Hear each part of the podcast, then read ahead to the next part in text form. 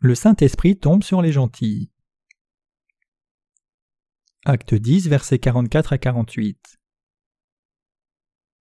Comme Pierre prononçait encore ces mots, le Saint-Esprit descendit sur tous ceux qui écoutaient la parole. Tous les fidèles circoncis qui étaient venus avec Pierre furent étonnés de ce que le don du Saint-Esprit était aussi répandu sur les païens. Car ils les entendaient parler en langue et glorifier Dieu. Alors Pierre dit Peut-on refuser l'eau du baptême à ceux qui ont reçu le Saint-Esprit comme nous? Et il ordonna qu'ils fussent baptisés au nom du Seigneur. Sur quoi ils le prièrent de rester quelques jours auprès d'eux.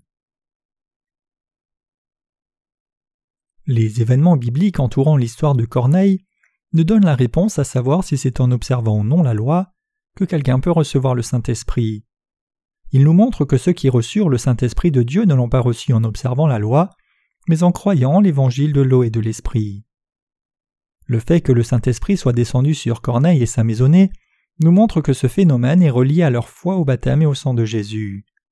Ainsi, la foi qui peut permettre à tous les habitants du monde de recevoir le Saint-Esprit était la seule foi qui pouvait aussi leur permettre de recevoir la rémission de leurs péchés. Acte 11, verset 17 déclare aussi Or, puisque Dieu leur a accordé le même don qu'à nous qui avons cru au Seigneur Jésus-Christ. Car dans la foi de Pierre, recevoir le Saint-Esprit et recevoir la rémission du péché revenaient au même.